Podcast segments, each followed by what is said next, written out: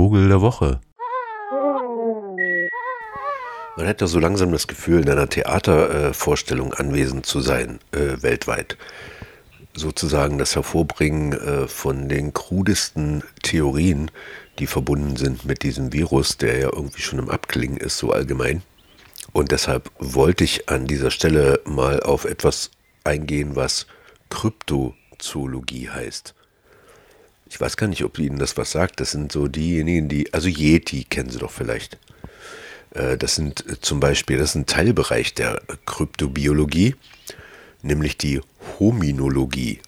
Also die Sucht nach Affenmenschen wie Yeti eben oder den Orang Pendek oder Bigfoot oder sowas.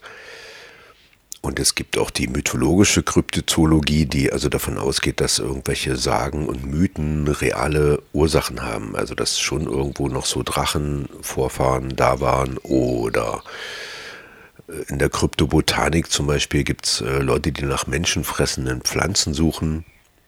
Oder die Wasserkryptiden äh, werden gesucht, also Seeungeheuer. Naja, ein weites Feld.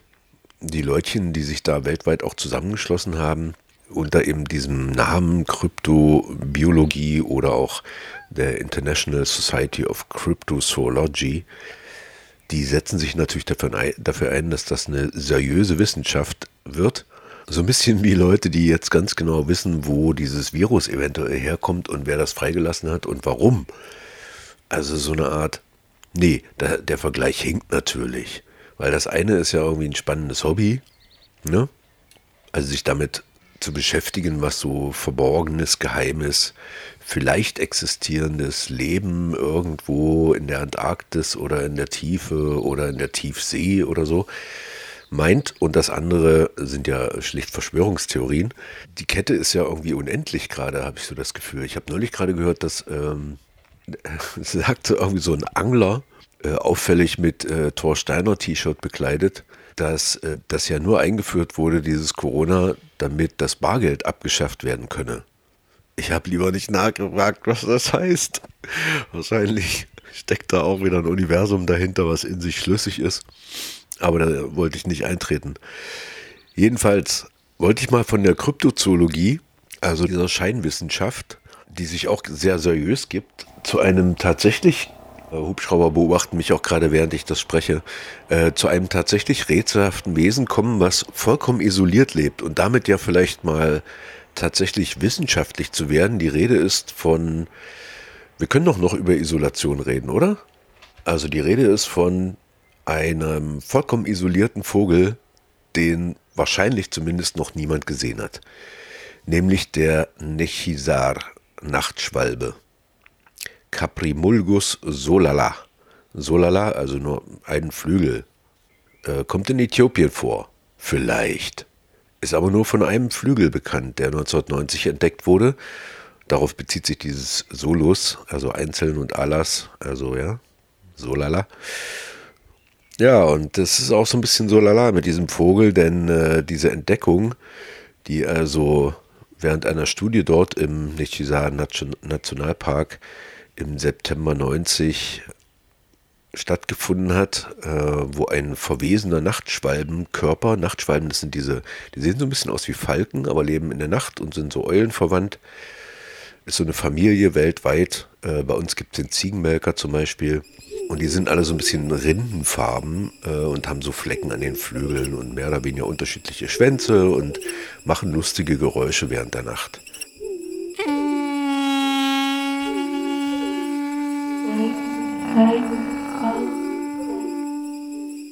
Jedenfalls ist da so ein verwesener Körper gefunden worden, im Boden einer Fahrzeugspur versenkt und ein kompletter linker Flügel konnte gefunden werden und ist bisher die einzige Grundlage für die Beschreibung dieser Art. Das hat natürlich ähm, Kritik ausgelöst. Das könnte ja sein, dass sozusagen, äh, dass da bloß eine normale Nachtschwalbe irgendwie mal so ein bisschen anders aussah oder so. Aber, aber, aber, die Internationale Ornithologische Gesellschaft hat sich äh, sowohl als auch BirdLife International, naja, einen Beweis diesem Flügel sozusagen lustvoll hingegeben und ihn als gültige Art anerkannt, so dass es jetzt tatsächlich sogar einen äh, Wikipedia-Eintrag gibt und sowas. Man denkt, dass eine ganz normal große, also etwa 25 Meter große Nachtschwalbe ist und man weiß mehr jetzt erstmal nicht. Ich muss Ihnen die jetzt auch gar nicht groß beschreiben, Sie werden sie sowieso nicht sehen. Mal abgesehen davon, dass sie ja nachts unterwegs sind. Da muss man dann schon, wie auch drei Leute das dann gleich probiert haben, äh, mit großen Lampen hinfahren und möglichst eigentlich auch noch fangen.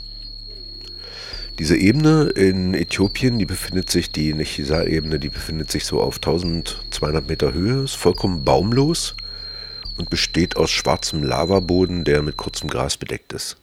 Hm, eine recht ungewöhnliche, aber mögliche Umgebung für eine isoliert vorkommende Vogelart, die auch dort nicht wegkommt, weil die mag ja genau dann, wenn äh, diese baumlose Lavagegend und äh, vor allen Dingen natürlich die Insekten, die sie dann da findet, ist dann eben spezialisiert und äh, braucht gar keine Reisebeschränkungen und keine Ausgangssperren und so, weil die wird sich davon nicht wegbewegen. Aber es scheint ja nicht so viele zu geben. Sonst hätte man sie ja vielleicht schon mal entdeckt.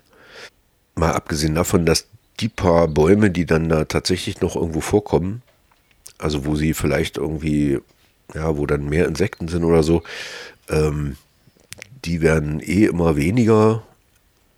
Für eine in der Nähe befindliche Stadt wird da ordentlich abgeholzt und der Rest wird auch exzessiv beweidet, sodass möglicherweise, mal abgesehen von dem Brand, den es dort vor ein paar Jahren auch noch gab, also ohnehin nicht so viel Fläche da ist.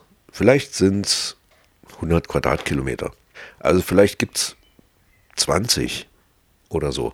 Jedenfalls sind dann tatsächlich mal irgendwie, gleich als das entdeckt wurde, drei Leute dahin und haben diesen Vogel gesehen.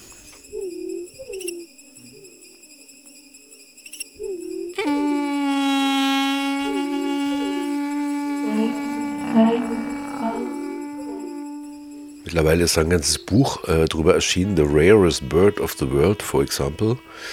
Das Buch ist von Vernon R. L. Head. Äh, so eine Art Indiana Jones für Tiersuche. Und der berichtet dann eben, wie er diesem quasi seltensten Vogel der Erde hinterhersteigt und total aufgeregt äh, mit Netz und Taschenlampe und, und schlotternd in der Kälte der Nechisar-Nacht dann tatsächlich einen flatternden Nachtschwalbe dort sieht, aber schafft er nicht, das Schaf zu fotografieren. Dennoch sehr lesenswert dieses Buch. Und immerhin, äh, diesen Vogel gibt es ja anders als andere äh, kryptozoologische Wesen, ist diese Nachtschwalbe jetzt vielleicht gar nicht der seltenste Vogel auf der Welt, denn es gibt ja tatsächlich so Vogelarten, von denen nur noch so ein oder zwei übrig sind. Naja, vielleicht zehn auf so Inseln und so, das gibt's. Aber von der gibt es ja vielleicht mehr. Man kennt sie eben nur nicht. Und das ist das Verrückte daran. Und äh, dieses Schöne, dass man sich da ausmalen könnte, dass es ja andernorts auch noch mehr davon gibt, äh, ist dann eben auch das Faszinierende an der Kryptozoologie. Kann man sich ein Weilchen mit beschäftigen. Übrigens habe ich da gleich noch einen anderen Buchtipp. Äh, das Buch der imaginären Wesen von Jorge Luis Borges. Aber da kommen wir vielleicht ein anderes Mal drauf zurück. Für heute soll es genügen. Der isolierteste zumindest und einsamste Vogel äh, der Welt. Die Nechisar Nachtschwalbe. Ich kann Ihnen jetzt nicht vorspielen, wie die macht, aber wir können es uns ja mal ein bisschen vorstellen. I guess it doesn't make anything because she doesn't want to be discovered, right? No, I know. She makes like like the leaves of the trees. And how is she making love? The one is humping the other. Like this. Machen Sie es gut. Vogel der Woche.